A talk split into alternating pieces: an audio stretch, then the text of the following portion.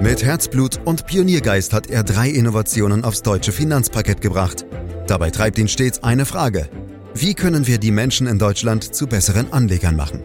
Karl Matthäus Schmidt, Vorstandsvorsitzender der Querin Privatbank und Gründer der digitalen Geldanlage Querion. Freuen Sie sich auf Klug anlegen, den Podcast zur Geldanlage. Bleiben Sie weg, das ist tödlich. So drastisch wie Dänemarks Notenbankchef im Jahre 2017 hat wohl noch niemand vor dem Bitcoin gewarnt. Es wäre vor allem dann tödlich, wenn Regierungen und Notenbanken auf die Idee kämen, die virtuellen Währungen komplett zu verbieten. China hat es vor einiger Zeit ja schon mal vorgemacht und alle Handelsplätze für Kryptogeld schließen lassen. Aber was sind jetzt eigentlich Bitcoins und wo kann man sie kaufen? Wie sollte man als Anleger mit dem Bitcoin umgehen und macht es eigentlich überhaupt Sinn, sich mit diesem Thema zu befassen? In jedem Falle befassen wir uns heute mit diesem Thema in diesem Podcast, weil es auch viele, viele Fragen dazu gab. Und ich freue mich sehr, dass sich Karl Matthäus Schmidt, Vorstandsvorsitzender der Quirin Privatbank AG und Gründer der digitalen Geldanlage Quirion, selbstverständlich auch mit diesem Thema ausführlicher befasst hat. Hallo Karl. Hallo Andreas. Ja, wenn du dich jetzt für den Euro, den Schweizer Franken, Gold oder eben auch den Bitcoin für deine Altersvorsorge entscheiden müsstest, ja, was wäre dir am liebsten? Welche Währung wäre dir am liebsten und vor allen Dingen warum? Hey, Andreas, was ist denn bei dir schiefgelaufen? Das kann ja gar nicht Wieso? sein. Du bist ja zum totalen Spekulant geworden. Du fragst mich doch nicht im Ernst, ob ich meine Altersvorsorge im Bitcoin anlegen möchte. Also ehrlich gesagt, da ist mir das Risiko viel zu hoch. Und deswegen ist meine eindeutige Antwort, ich habe natürlich den Euro, denn damit zahle ich meinen täglichen Einkäufe beim Bäcker, im Supermarkt und auf dem Kudamm. Und Franken und Gold müsste ich ja zunächst einmal in Euro tauschen und damit in Deutschland zahlen zu können. Und das ist ehrlich gesagt umständlich und ich habe auch noch Währungsrisiken. Auch beim Bitcoin habe ich diese Probleme und außerdem gibt es nur sehr wenige Unternehmen, wo ich überhaupt Bitcoins als Zahlungsmittel einsetzen kann. Also eindeutig Euro. Mhm. Ja, die Frage sei schon gestattet, Karl. Mir geht es ja immer darum, keine Denkverbote zu haben. Und wenn man von vornherein vielleicht ausschließt, den Bitcoin irgendwann vielleicht mal für die Altersvorsorge zu verwenden, dann denkt man nie wieder drüber nach. Aber ich würde es trotzdem gern verstehen wollen, Karl. Was ist eigentlich ein Bitcoin? Wo kommt er her und wie wird er geschaffen? Ja, das ist wirklich eine wahnsinnig interessante Geschichte, die das Zeug zur Legendenbildung hat. Also begonnen hat alles im Jahre 2008 mit einem Aufsatz eines Pseudonyms namens Satoshi Nakamoto. Und bis heute weiß man eigentlich nicht, wer dieser Autor ist und es gibt natürlich darüber wirklich wilde Spekulationen. Unabhängig von den technischen Details wird darin erstmalig beschrieben, wie es möglich wird, zwischen zwei völlig fremden Akteuren, zwischen denen keinerlei Vertrauensverhältnis besteht, eine Transaktion durch ein Netzwerk von Computern abzuwickeln. Und dies ist das eigentlich Revolutionäre, ohne dass dies von einer zentralen Instanz überprüft, beglaubigt beziehungsweise mit einem bestätigenden Stempel versehen werden muss. Und dies alles geschieht eben nicht zentral, sondern wird von sogenannten Minern dezentral mit ihren Computern erledigt. Um dabei glaubwürdig zu sein, müssen Sie bzw. Ihre Computer ein kryptografisches Problem lösen, darum die Bezeichnung Kryptowährung. Zugleich ist die entsprechende Vereinbarung für immer fälschungssicher im gesamten Netz dezentral festgehalten. So, und die digitale Währung Bitcoin kommt nur ins Spiel, weil diese Miner bzw. Schürfer ihre Beglaubigungsarbeit nicht unentgeltlich verrichten, sondern dafür mit genau dieser Währung entlohnt werden. Im Grunde ist daher beispielsweise der Bitcoin lediglich ein Abfallprodukt der dahinterstehenden dezentralen Technologie der Blockchain. Und äh, momentan äh, gibt es diese Begrenzung von 21 Millionen äh, Bitcoins. Mehr darf also nicht geschöpft werden und davon sind eben schon 18,5 Millionen Bitcoins geschürft. Mhm. Also, äh, wenn ich dich richtig verstanden habe, ist ein Bitcoin also nicht beliebig vermehrbar. Ähm, ähnlich eigentlich wie Gold, wenn man so will. Auch Gold haben wir ja nur in endlichen Mengen in unserer Erde liegen. Kann man da deshalb auch so weit gehen zu sagen, dass der Bitcoin virtuelles Gold ist? Ja, du hast vollkommen recht. Es ist wie gesagt auf diese 21 Millionen Bitcoins äh, begrenzt.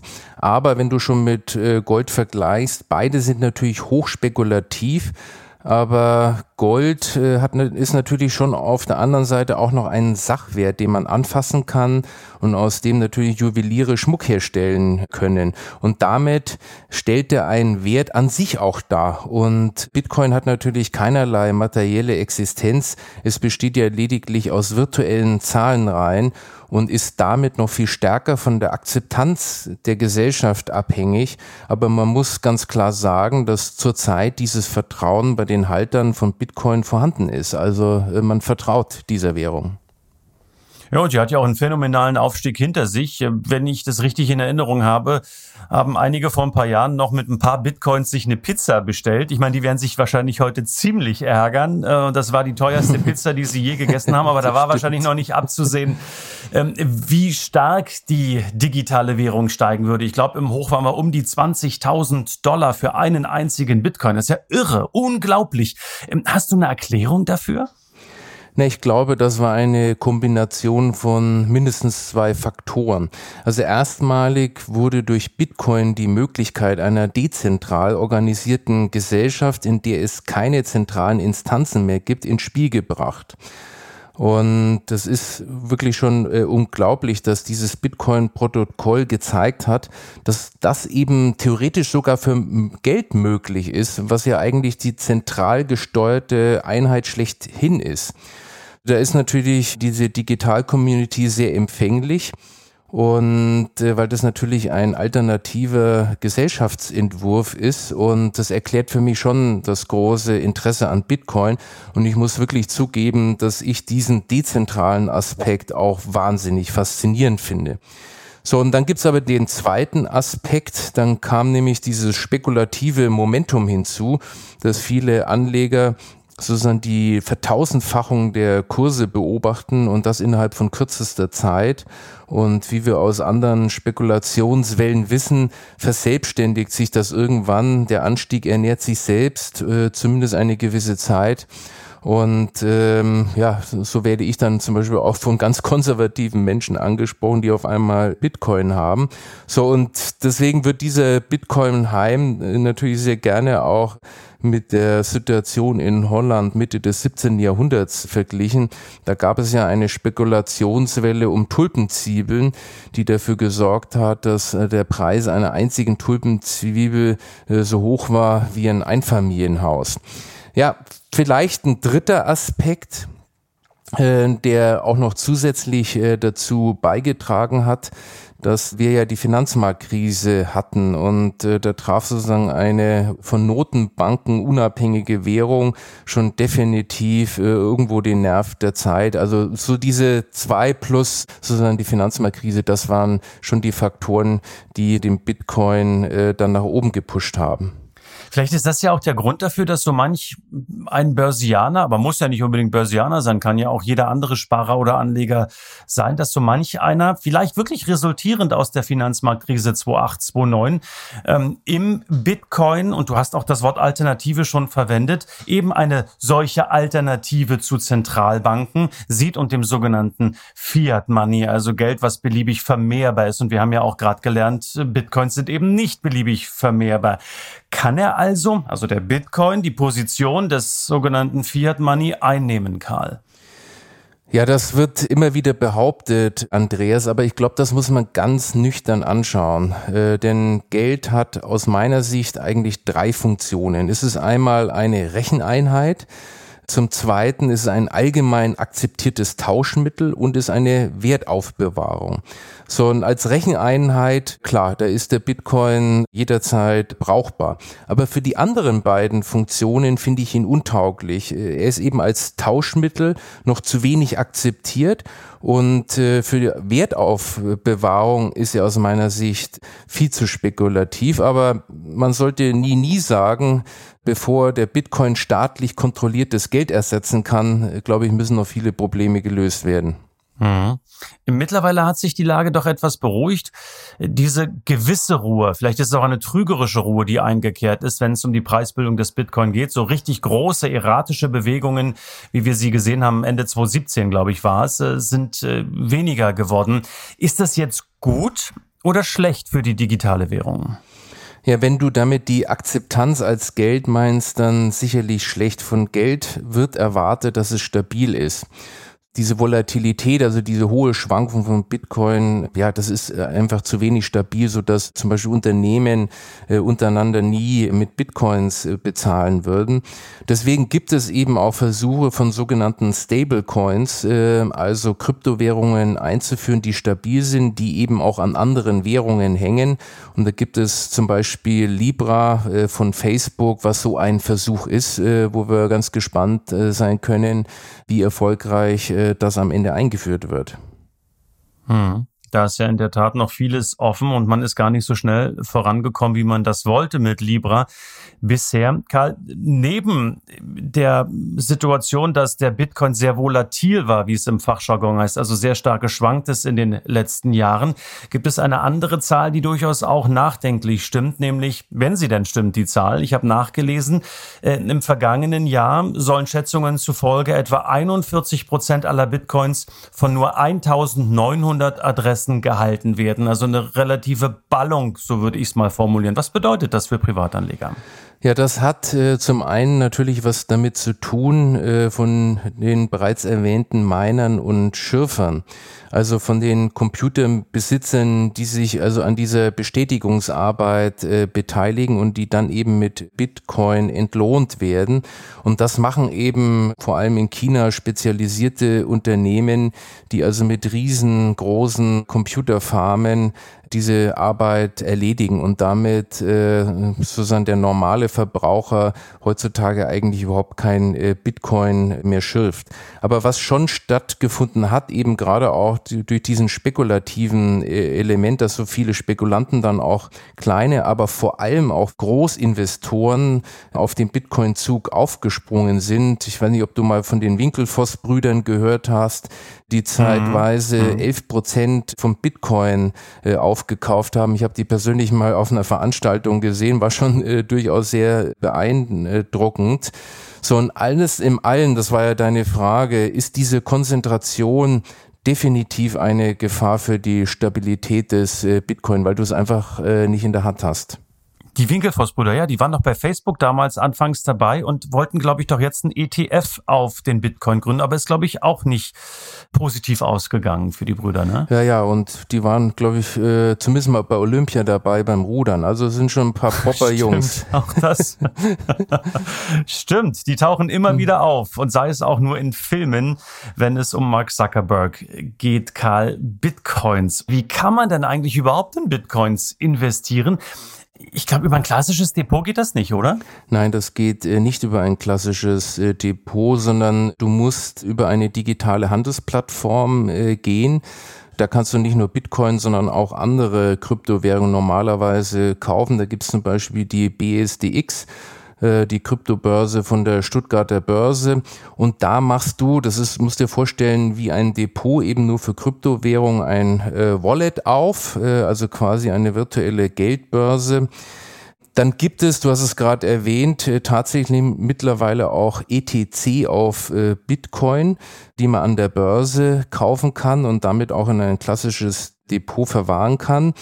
Der Buchstabe ETC steht in diesem Fall für Exchange Traded Cryptocurrency, was so viel bedeutet wie börsengehandelte Kryptowährung. Aber da muss man sagen, da sind auch die Kostenquote extrem hoch, nämlich mit zwei Prozent. Und drittens gibt es mittlerweile auch äh, Trading-Fonds auf Kryptowährungen, mit dem man ja letztendlich auch sein äh, Glück versuchen kann, die teilweise auch äh, gute Performance erzielt haben. Also du siehst, da ist derzeit äh, definitiv viel in Bewegung. Bewegung. Äh, für all diejenigen, die das ähm, sehr schwierig empfinden, ich gehöre im Übrigen dazu, da irgendwie extra was Neues aufmachen und hier gucken, da gucken, dort gucken, das ist vielleicht dem einen oder anderen doch etwas zu komplex. Gibt's nicht, Karl, vielleicht auch einfach Aktien, die sich mit dem Thema Bitcoin beschäftigen und die ich dann eben einfacher ins Depot legen kann? Ja, natürlich gibt es auch Aktien, die vom Hype um den Bitcoin profitieren. Und das sind natürlich äh, große Technologieunternehmen, die beispielsweise die technische Infrastruktur für Miner herstellen oder Patente aus dem Bereich der Kryptowährung oder Blockchain verfügen. Solche Unternehmen generieren ihre Hauptumsätze aber aus anderen Segmenten. Der Bitcoin ist da, wenn du so willst, eigentlich nur Beiwerk. Dann gibt es daneben natürlich auch verschiedene Unternehmen, die sich ausschließlich mit dem Thema Bitcoin und Co. beschäftigen. Tendenziell sind die aber weniger äh, bekannt und kleinere Unternehmen und damit hast du natürlich erhebliche äh, Kursschwankungen. Ja, aber äh, du weißt, äh, mir darf ich auch gar nicht sagen, sonst äh, mache ich nämlich Anlageberatung und das wollen wir nicht. Ja, aber ich finde es gar nicht so schlecht von dir, ähm, auch diese Themen äh, zu hören, aber, äh, Karl. Aber das, das mag das Bundesaufsichtsamt für das Bankwesen nicht. okay, gut. Und mit denen wollen wir uns ja in der Tat nicht anlegen. Ähm, was für ein Wortspiel anlegen. Hei, hei, hei. Also Finger weg vom Bitcoin, Karl. Ähm, das ist das, was angekommen ist als Botschaft bei mir. Wir haben über diejenigen gesprochen, die schon 2008, 2009 das ganze Geldsystem in Frage gestellt haben. Und die sind auch nicht weniger geworden, nicht zuletzt auch durch die Gelddruckexzesse der Notenbanken im Zuge der Corona-Krise. Was könnten diese Skeptiker eben dieses bestehenden Systems denn jetzt stattdessen tun, wenn sie eben keine Bitcoins kaufen sollten?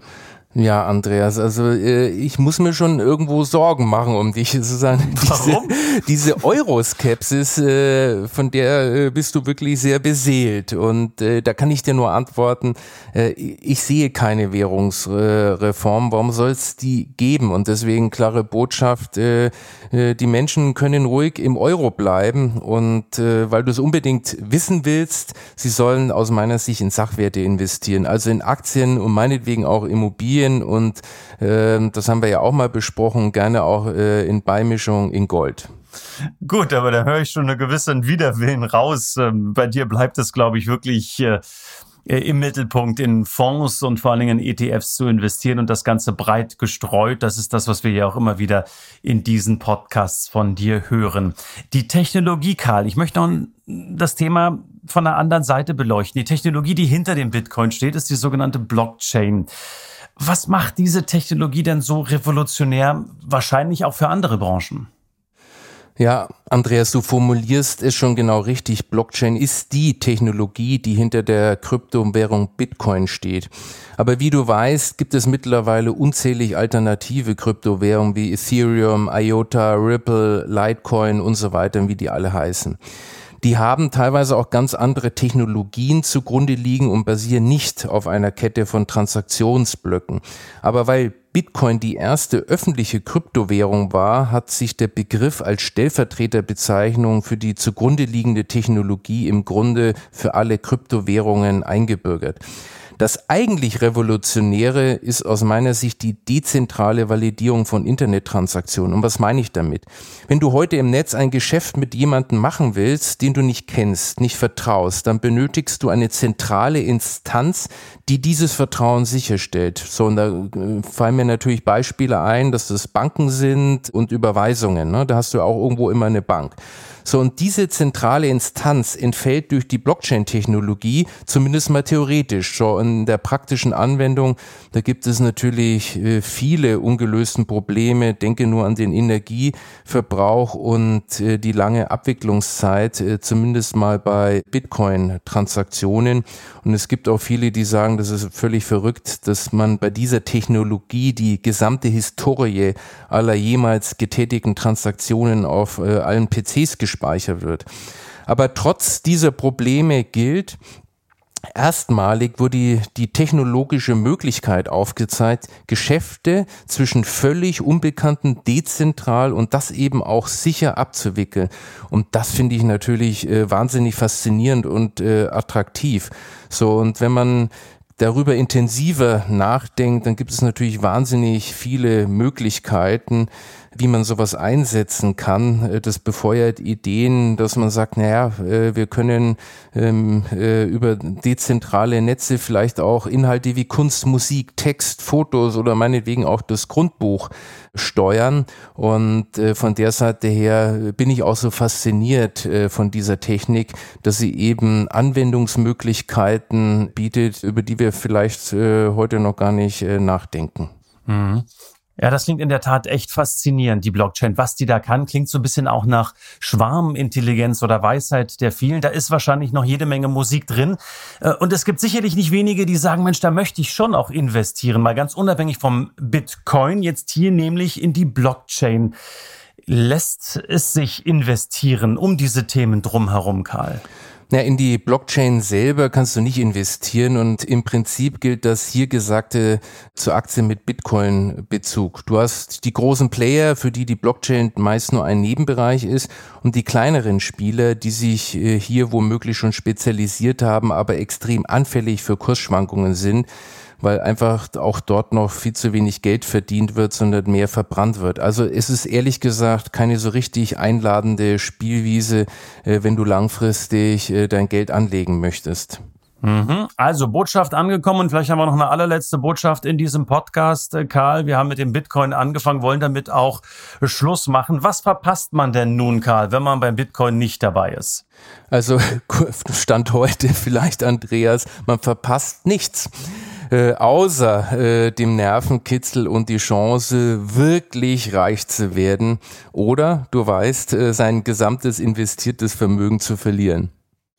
Obwohl reich werden ist eigentlich auch ganz schön. Aber wahrscheinlich äh, geht das nur mit denjenigen, die von Anfang an beim Bitcoin dabei waren. Und ja, wir werden weiterhin unser Geld mit Arbeit verdienen. Das tun wir hier mit diesem Podcast. Das tun Sie, liebe Zuhörerinnen und Zuhörer, sicherlich alle auch äh, da draußen. Und wenn man dann das sauer Ersparte optimal anlegen kann, nämlich in ein breit diversifiziertes Depot, dann ist schon mal eine Menge gewonnen. Der nächste Podcast dann wieder am kommenden Freitag. Abonnieren Sie uns gerne, wenn Sie nichts verpassen wollen. Wenn Ihnen diese Folge gefallen hat, können Sie uns natürlich auch wieder bewerten und uns auch weiterempfehlen. Und wenn Sie jetzt sagen, jetzt gibt es schon viele, viele Themen, die in diesem Podcast besprochen worden sind.